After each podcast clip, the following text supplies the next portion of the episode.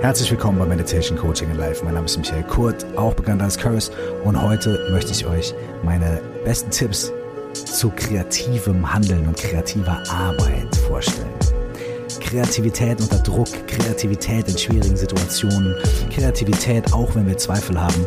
All diese Dinge werden wir heute mal anschauen und gucken, was es für Techniken und Methoden und Möglichkeiten gibt. Viel Spaß dabei.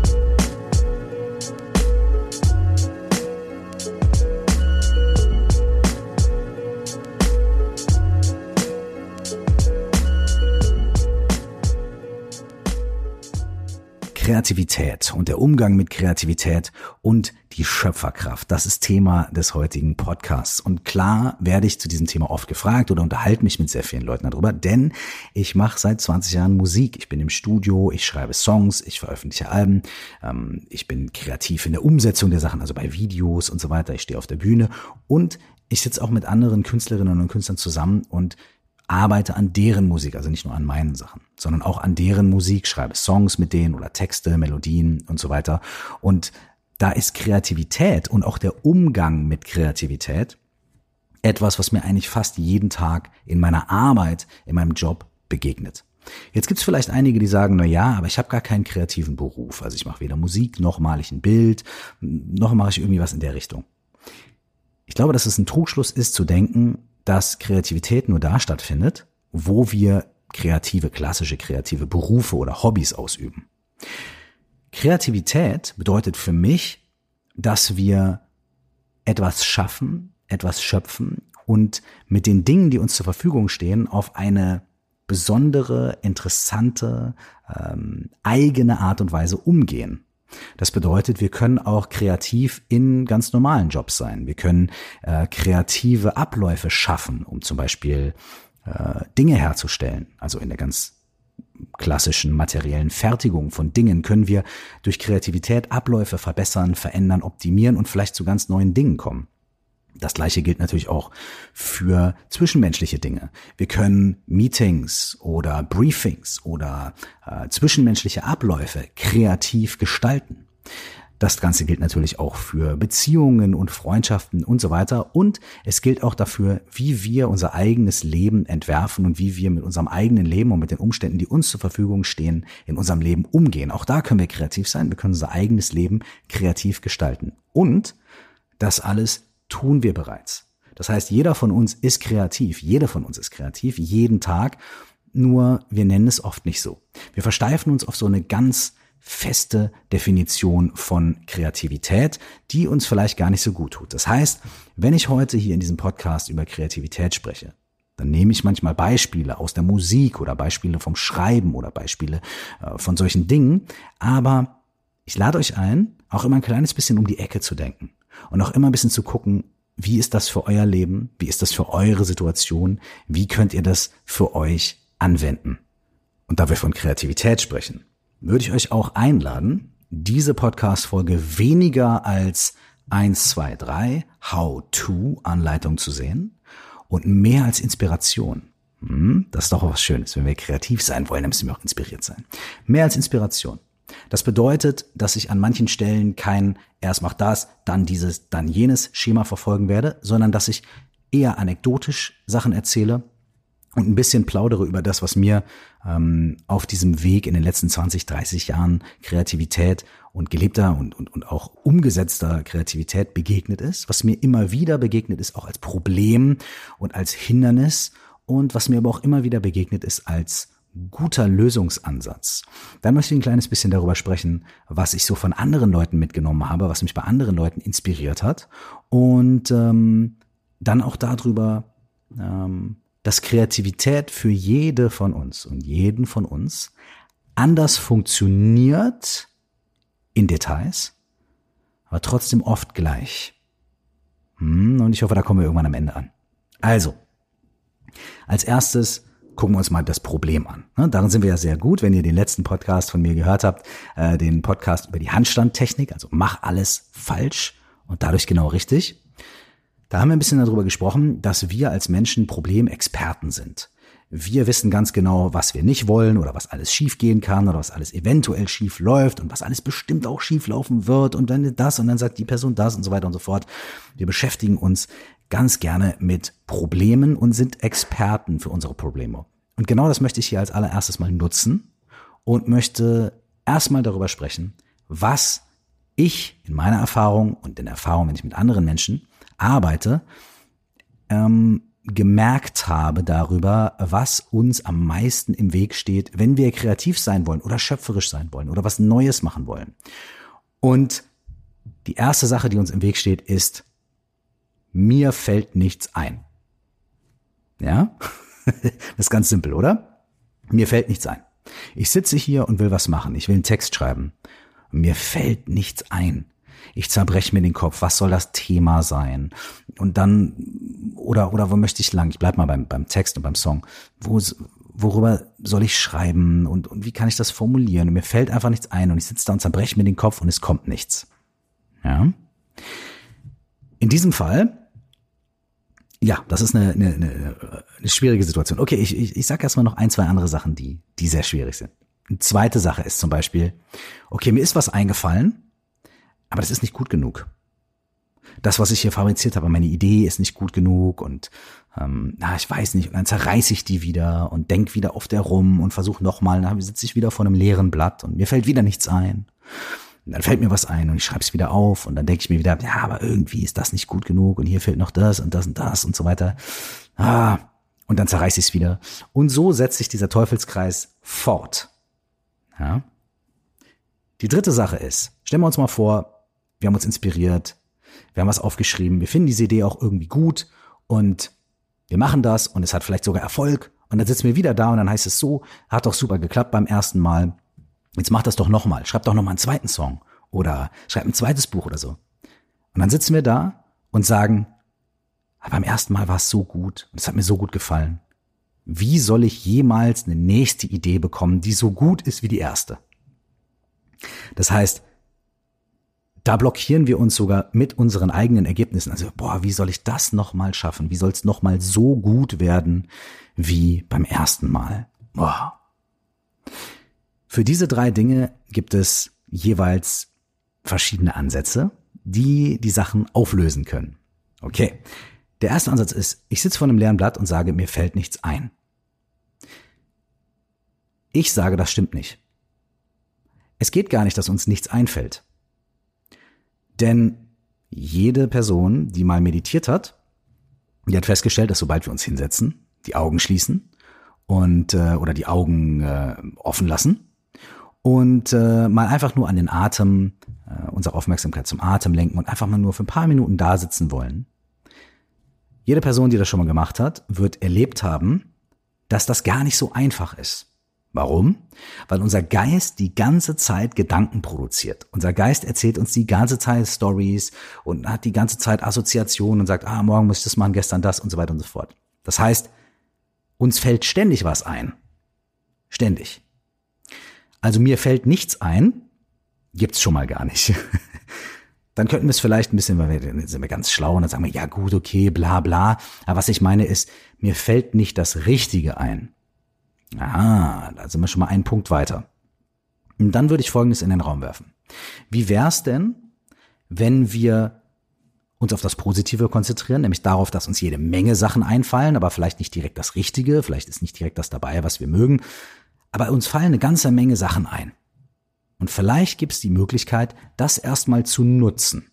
Also aus der Not eine Tugend zu machen. Also aus der Not, dass uns zwar tausend Gedanken durch den Kopf gehen, aber keiner scheint so vernünftig zu sein und richtig zu sein, dass wir sagen, okay, gut, das ist der Zustand, in dem ich mich gerade befinde.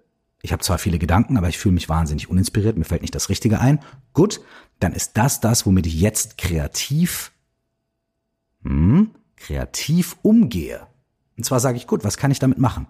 Kann ich daraus irgendwas bauen? Und die Antwort ist ja. Und die Antwort ist ja, ja, auf jeden Fall. Und da landen wir zum Beispiel bei einer Sache, die ich in meinem Buch beschreibe, die ich in dem Podcast auch schon öfter beschrieben habe und in einer der letzten Podcast-Folgen auch nochmal beschrieben habe und sehr viel Feedback dazu bekommen habe, nämlich das Freewriting. Und das Freewriting funktioniert folgendermaßen. Wir setzen uns hin, wir haben dieses leere Blatt Uns fällt nichts ein oder uns fällt eine Menge ein, nur nicht das Richtige, sondern nur Quatsch. Wir wollen aber kreativ damit umgehen. Wir wollen sagen, gut, das ist jetzt halt das, was ich habe und damit mache ich jetzt was.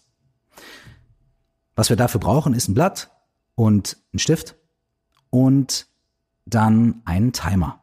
Einen wie auch immer gearteten Timer, kann auf dem Handy sein oder sonst was. Und dann nehmen wir uns, sagen wir mal, 10 Minuten oder 15 Minuten oder 20 Minuten und sagen, okay, für diese Zeit schreibe ich all den Quatsch, der in meinem Kopf ist, auf. Das können irgendwelche quatschigen Ideen zu dem Thema sein oder irgendwelche quatschigen Ideen zu dem Song, den ich gerade schreiben will oder zu einem neuen Projekt, was ich starten will. Egal. Das können aber auch irgendwelche anderen Sachen sein. Was habe ich gestern gemacht? Was möchte ich morgen machen? Was braucht der Hund zum Essen? Äh, Tante Gerda kommt zu Besuche. Was muss ich einkaufen? Völlig egal. Wir schreiben für diesen festen Zeitraum von 10, 15, 20 Minuten alles auf, was uns in den Kopf kommt. Es gibt nur eine Regel.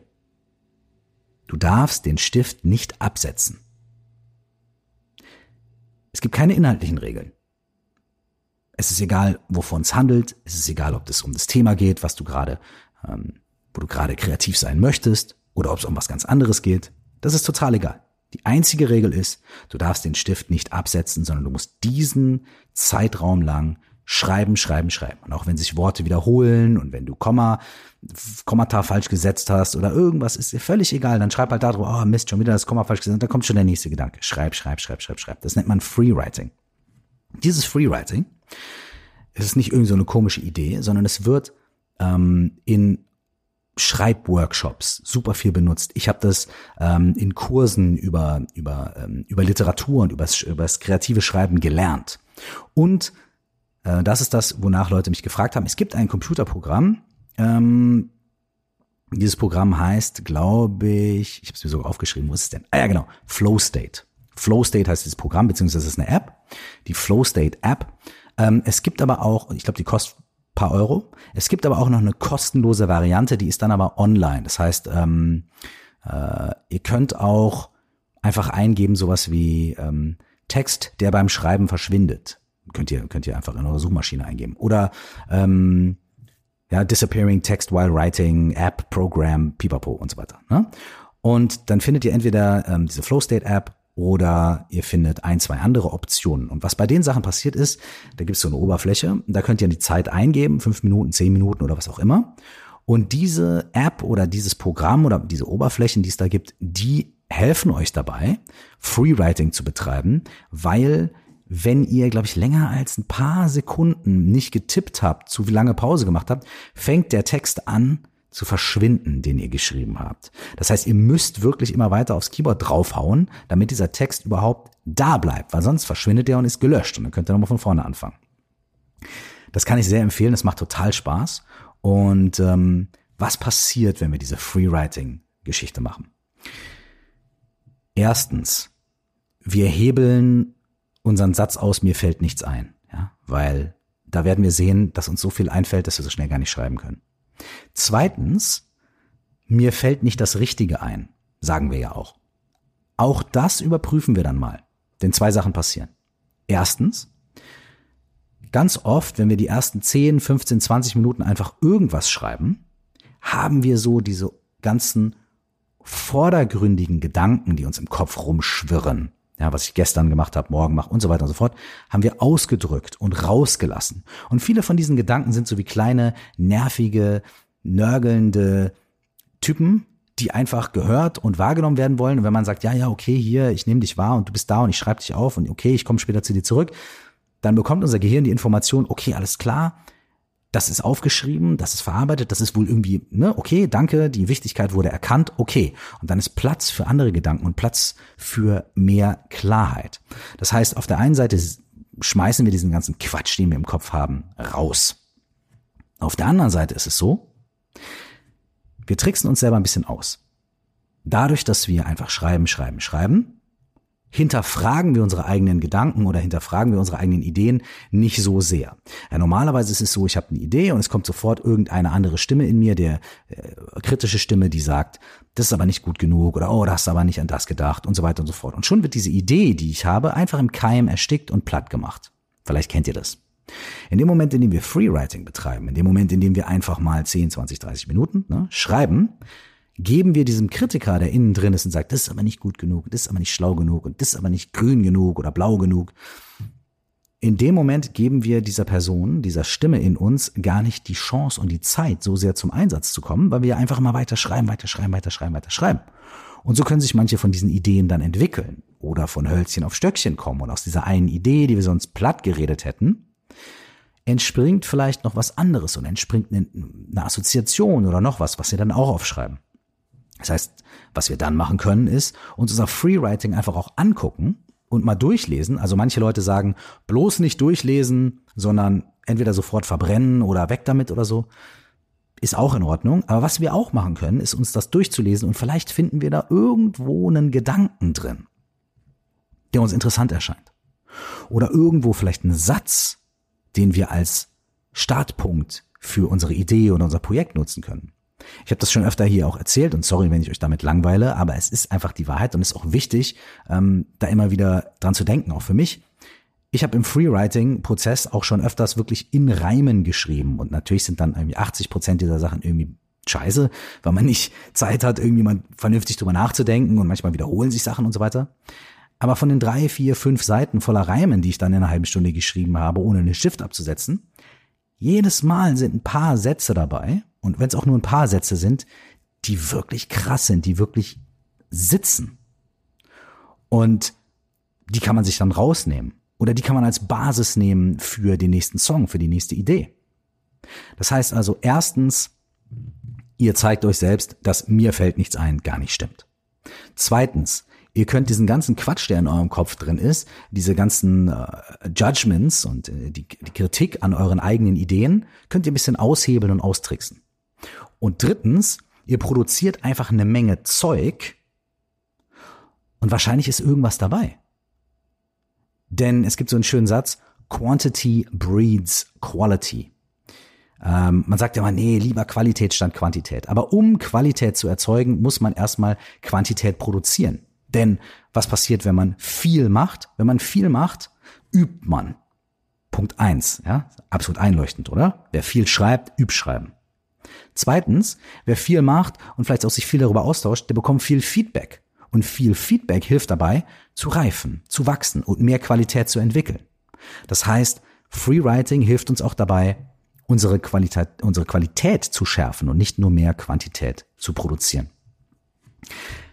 Als ich in den USA ähm, auf mein College gegangen bin, da war ich äh, für zwei Jahre und ähm, da hatte ich eine Klasse, ich wollte ja auch Rapper werden und so, ne? Und ich war dann da irgendwie und, und hatte große Rap-Ambitionen, deswegen habe ich mir gedacht, was wäre cooler, als wenn ich jetzt auch mal so auf dem College die Möglichkeit nutze und ähm, Poetry schreiben lerne, also Gedichte schreiben und Literatur schreiben und wenn ich so Klassen nehme.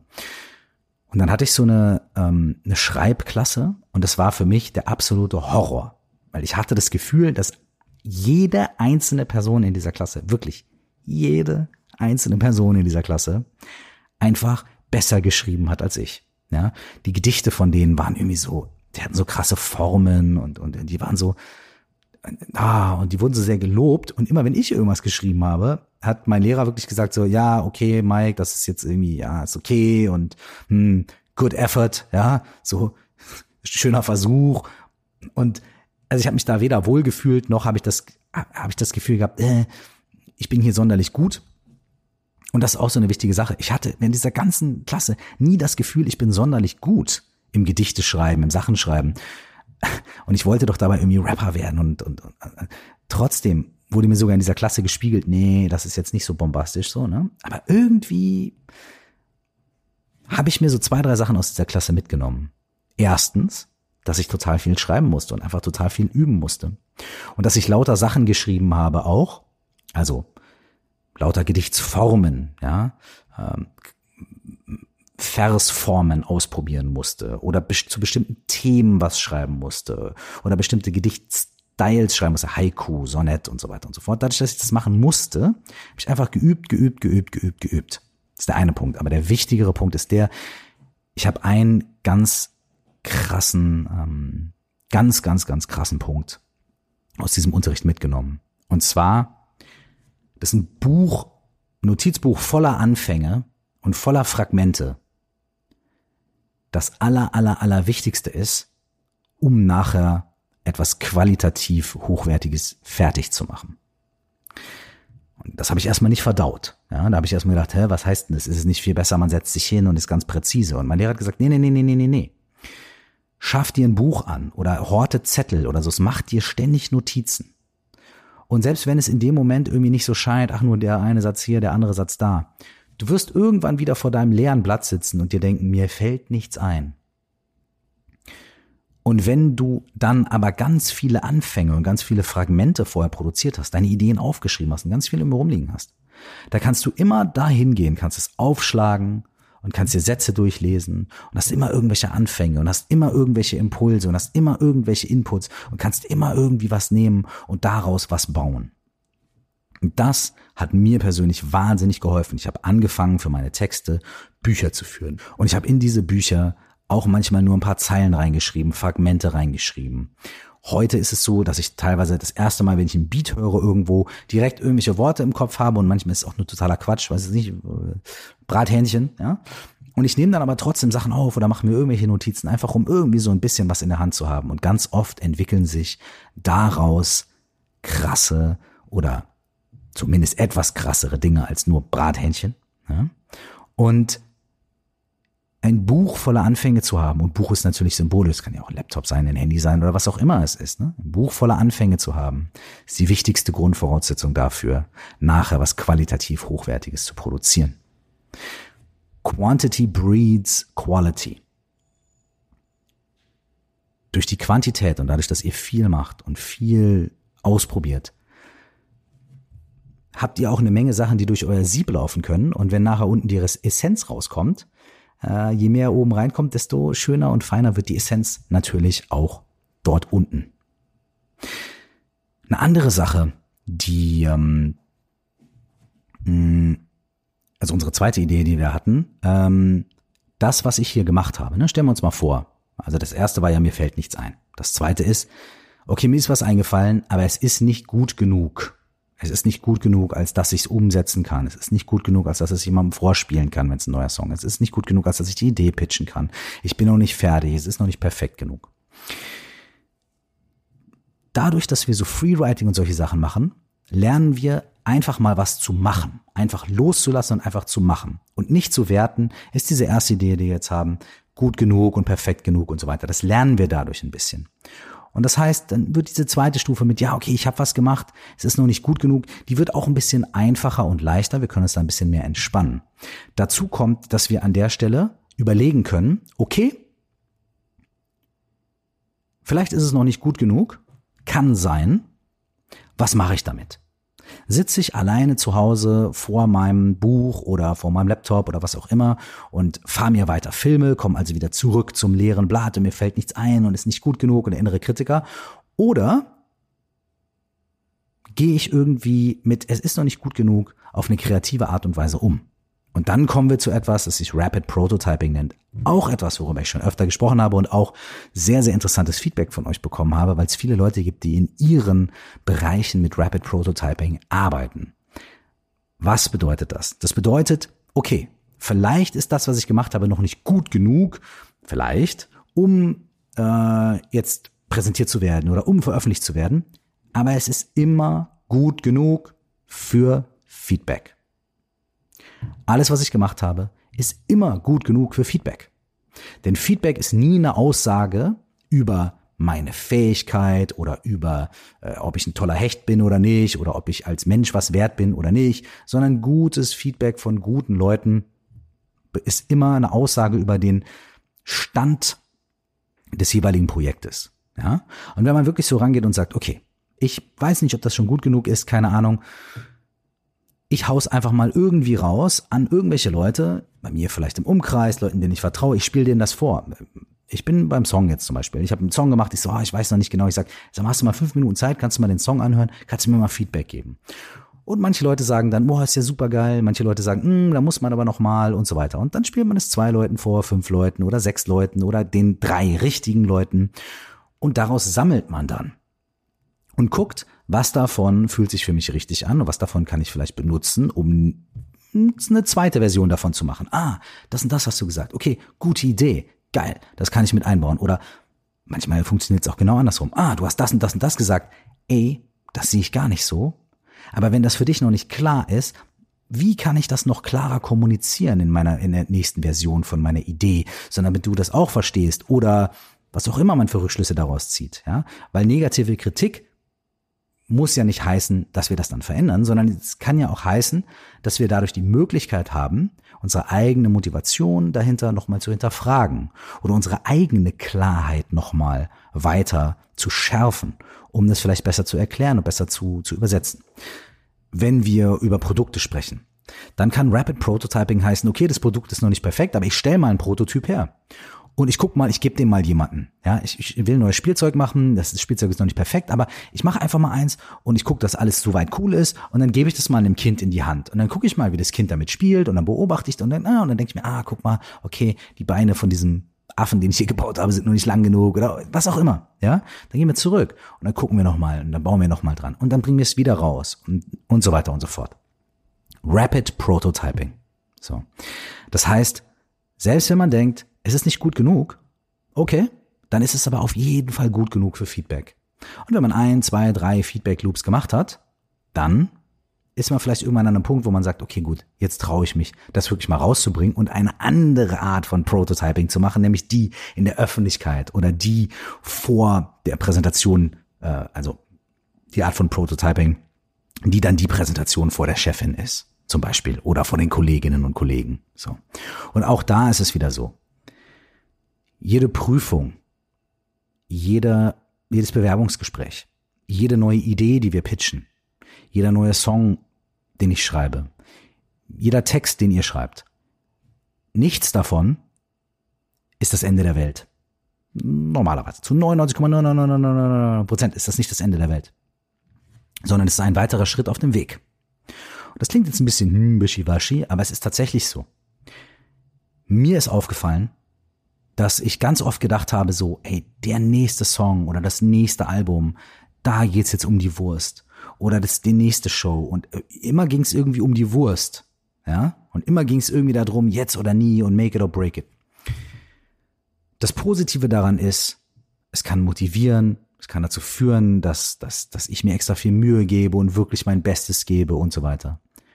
Aber die Wahrheit ist, dass nichts von den Dingen jemals letzte Chance, make it or break it und so weiter gewesen ist. Never. Nie. Es gibt immer noch einen nächsten Song. Und wenn es keinen nächsten Song gibt, weil ich irgendwie dann alles über Bord werfe und keine Musik mehr mache, dann gibt's ganz bestimmt was anderes.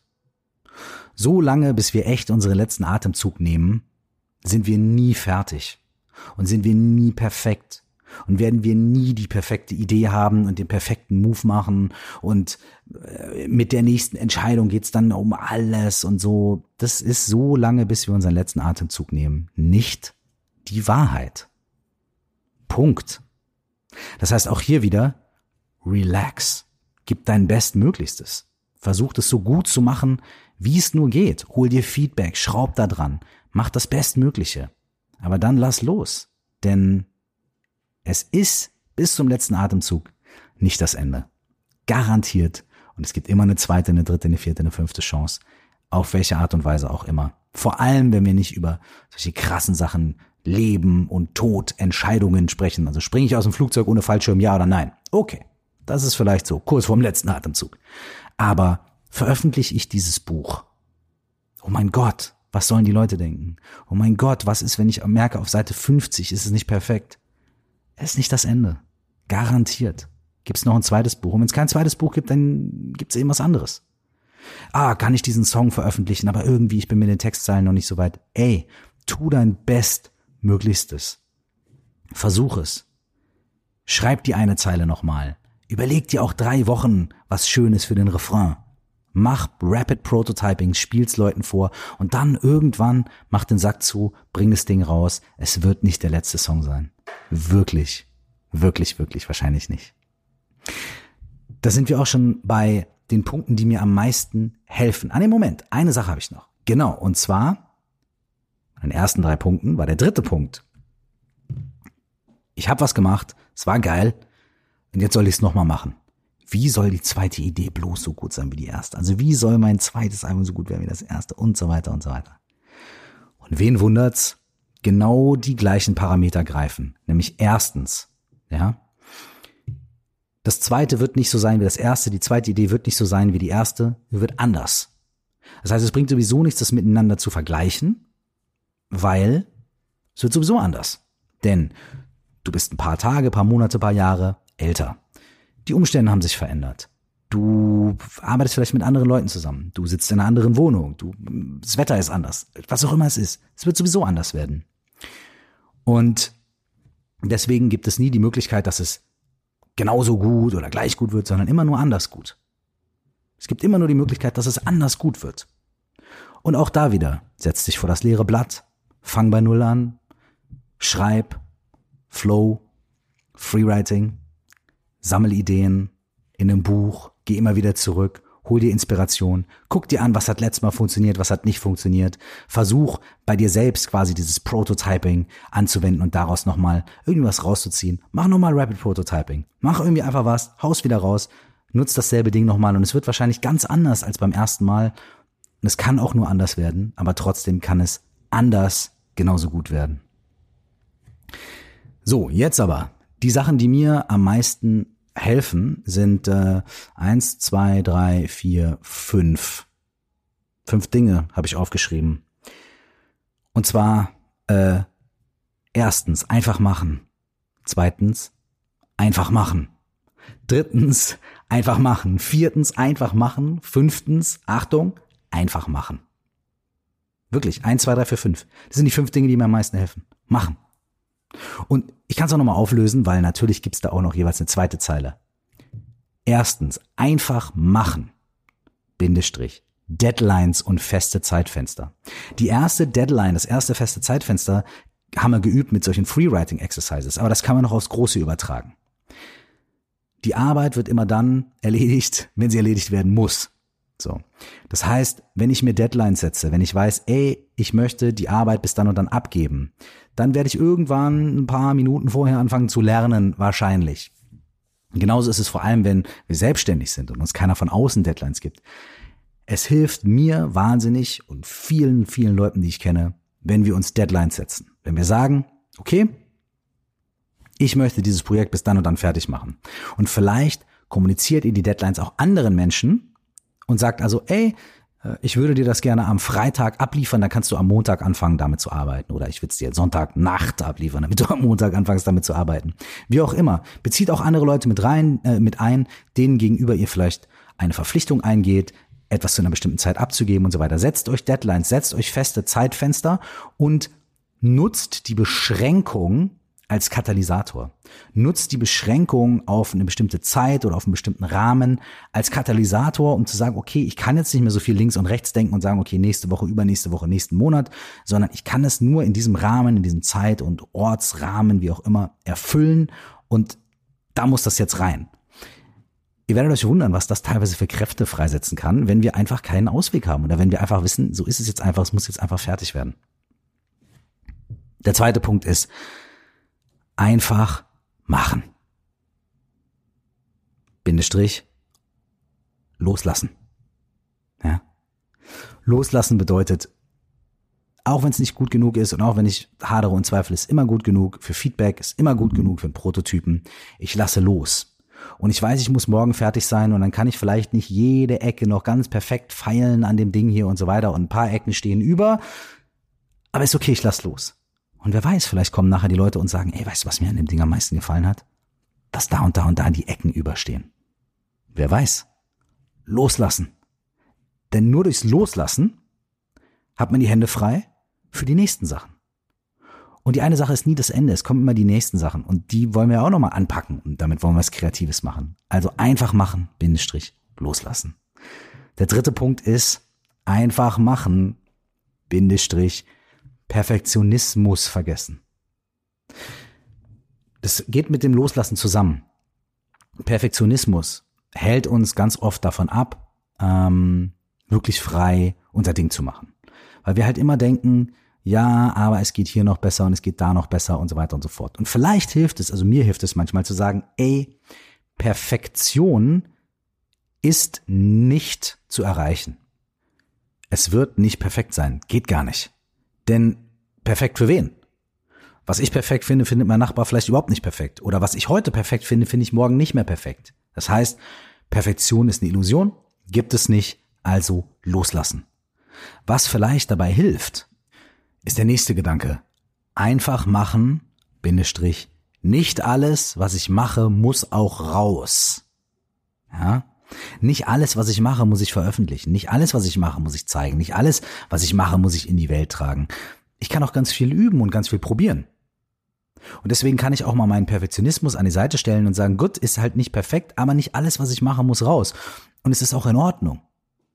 Und ich kann einfach machen, weil ich mich ja am Ende immer noch entscheiden kann, ob ich das Ding jetzt präsentiere, veröffentliche, rausbringe, umsetze und so weiter.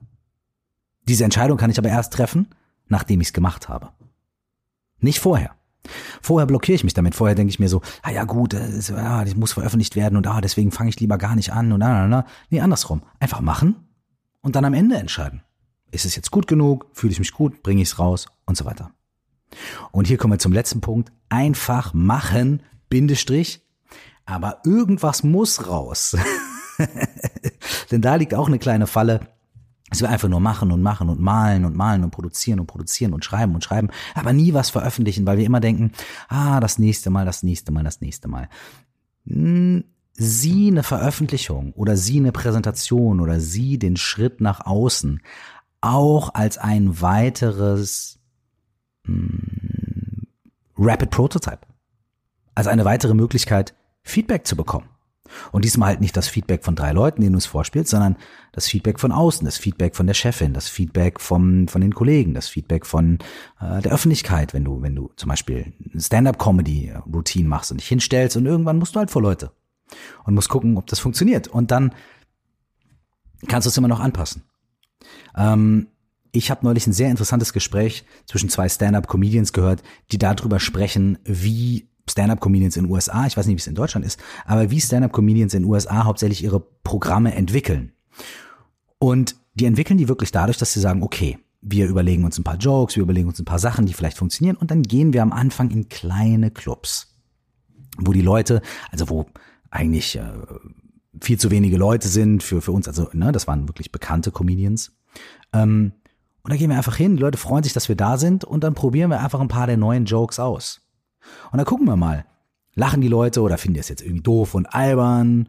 Und ähm, oder äh, dann machen wir nochmal unsere bekannten Jokes, dann lachen wir da alle und dann probieren wir nochmal was Neues und dann schauen wir mal und so und am Ende machen wir Fotos mit den Leuten und so, dass keiner sauer ist, alles cool und so weiter und dann gehen wir nach Hause und dann wissen wir, okay, das und das hat funktioniert und dann gehe ich nächsten Tag nochmal irgendwo hin, in einen anderen Club oder nochmal dahin und probiere das aus. So.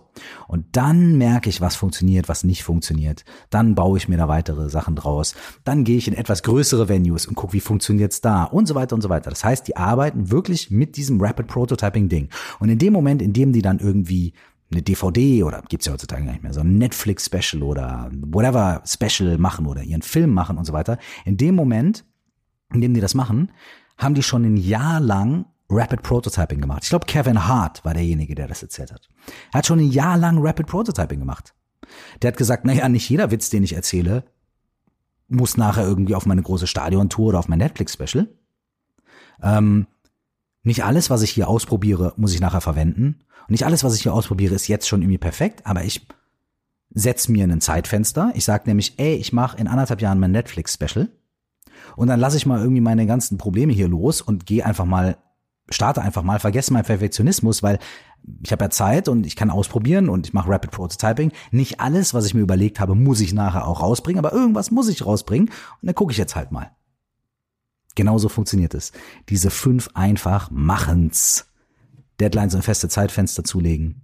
Loslassen. Perfektionismus vergessen. Nicht alles, was wir machen, muss auch raus und aber irgendwas muss raus. und auch da wieder Rapid Prototyping. Perfekt. Ich würde gerne noch ein, zwei Sachen mit reinwerfen, ähm, die aus einer etwas anderen Ecke kommen. Und zwar würde ich gerne noch über Rituale sprechen und über das, was unser Körper uns über unsere Kreativität sagen kann.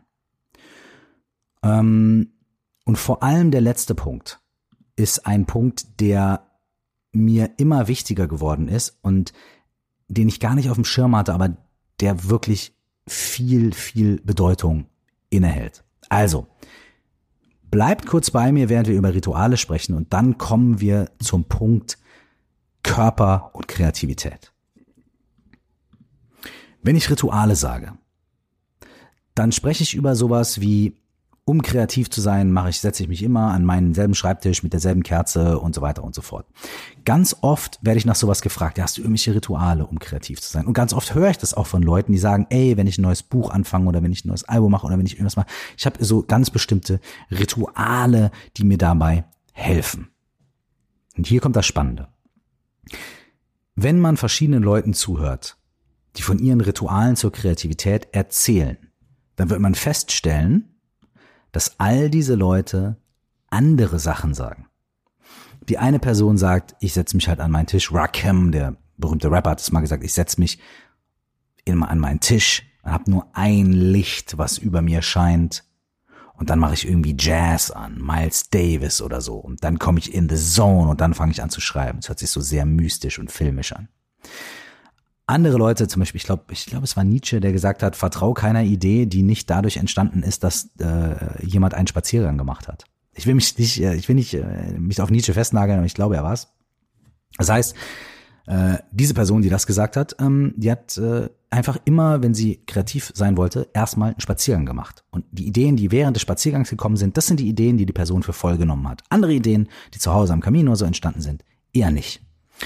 Wieder andere Leute sagen, ich habe einen Ort, an den ich immer fahre. Das ist eine Hütte im Wald oder und so weiter und so weiter.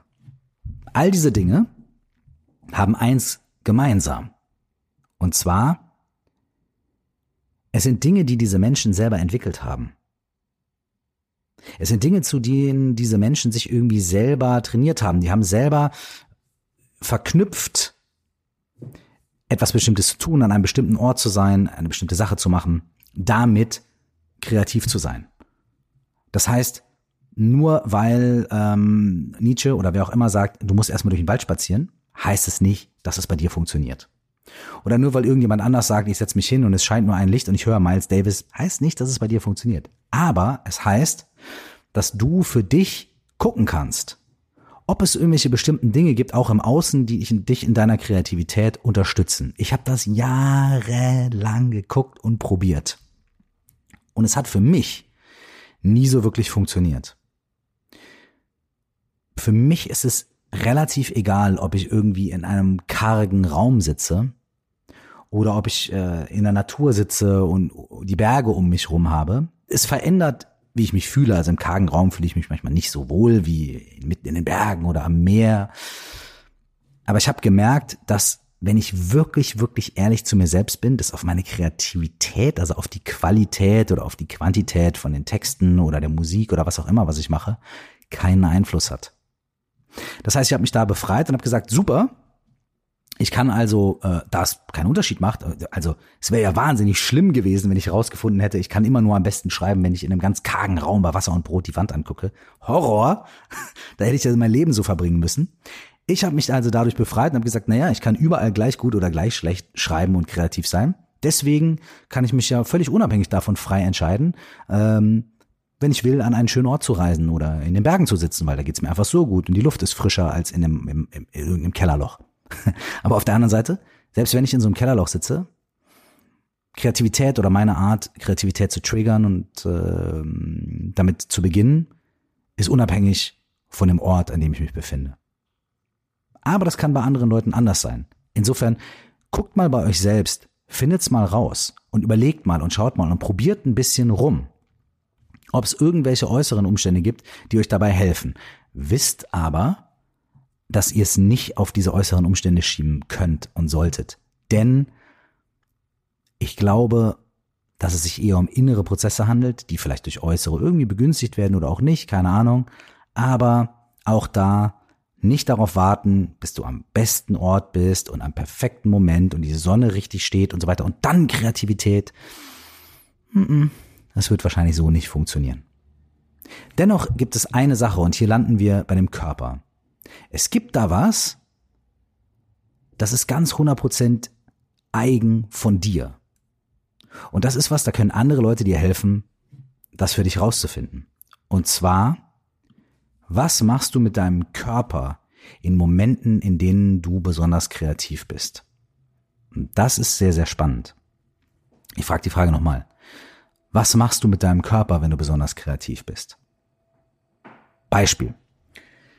Es gibt eine Dokumentation über Tupac und da werden Leute, die mit ihm im Studio sind, gefragt so, ey, wie ist denn der Typ so im Studio und wie ist so sein kreativer Prozess? Und die beschreiben, dass er, die beschreiben, was er körperlich macht.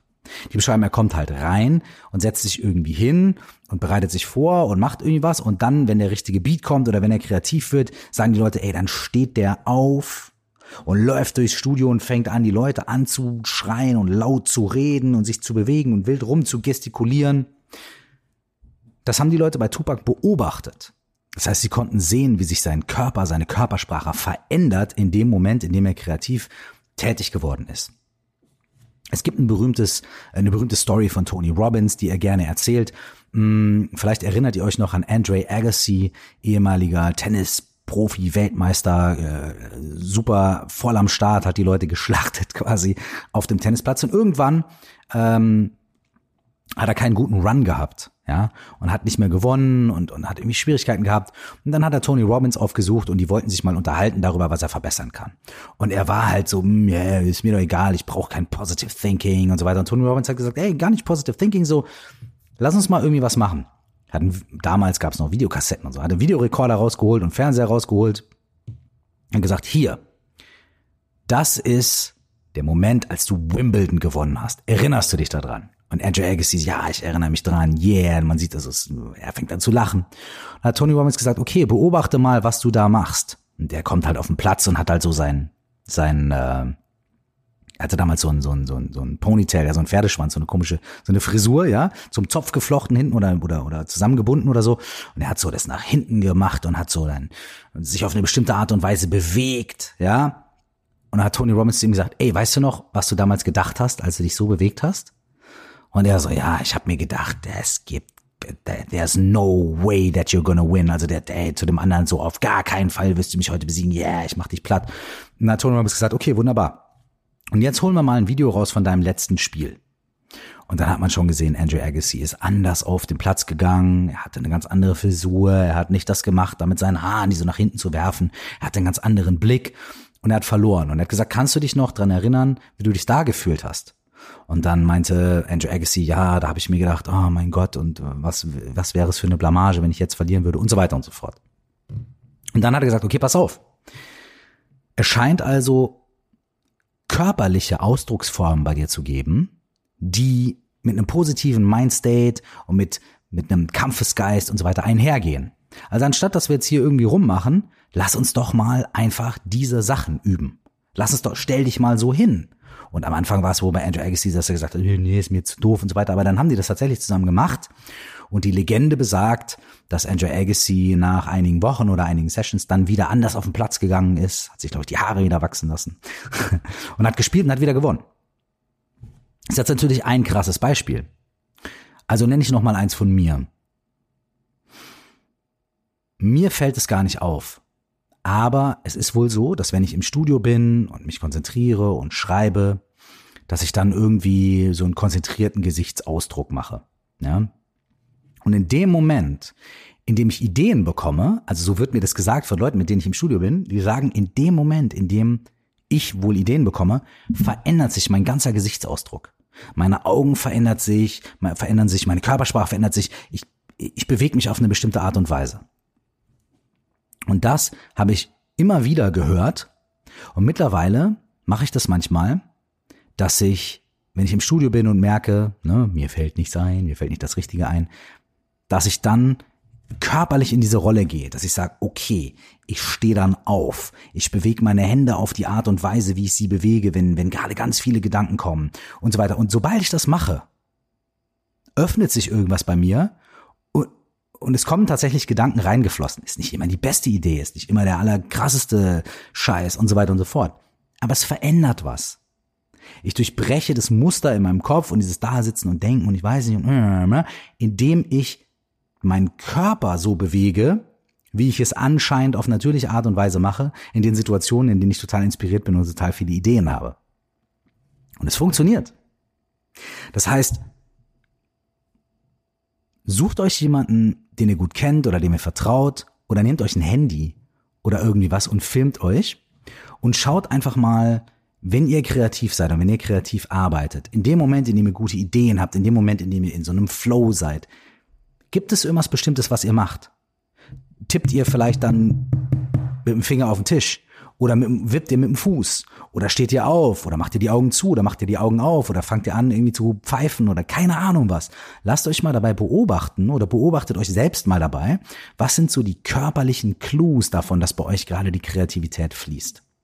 Und dann, wenn ihr möchtet, probiert es doch mal aus, das beim nächsten Mal, wenn ihr euch ein bisschen uninspiriert fühlt, zu reproduzieren. Es ist nur ein Spiel, es ist nur ein Experiment, es ist nur ein Versuch. You can do it if you want, you can not do it if you don't want. Alles überhaupt gar kein Problem. Es ist nur ein Impuls. Denkt mal drüber nach. Und wenn ihr Bock habt, geht ein bisschen spielerisch damit um. So, das war die Inspiration für heute zur Kreativität. Einfach machen, einfach machen, einfach machen, einfach machen, einfach machen. Wisst ihr Bescheid? Und ich hoffe, ihr konntet euch ein kleines bisschen was mitnehmen. Gebt mir wahnsinnig gerne Feedback zu ähm, euren Kreativitätstechniken. Vielleicht habt ihr bestimmte Rituale, vielleicht habt ihr bestimmte Techniken. Ähm, vielleicht habt ihr Sachen hiervon, die ich heute gesagt habe, auch schon ausprobiert und habt damit Schwierigkeiten gehabt und sagt, ja, okay, Mike, du sagst zwar bla bla bla, aber bei mir passiert dann das und das, das und das, das und das. Ich interessiere mich dafür zu hören, wie es euch mit diesen Sachen geht oder was eure ganz eigenen Methoden sind. Ihr könnt mir schreiben über die sozialen Netzwerke. Aber was noch viel cooler ist, wenn ihr Lust habt, kommt in unsere Facebook-Gruppe. Wir, ähm, die Facebook-Gruppe heißt 4O plus X. Stell dir vor, du wachst auf. Und ich muss noch mal eins betonen.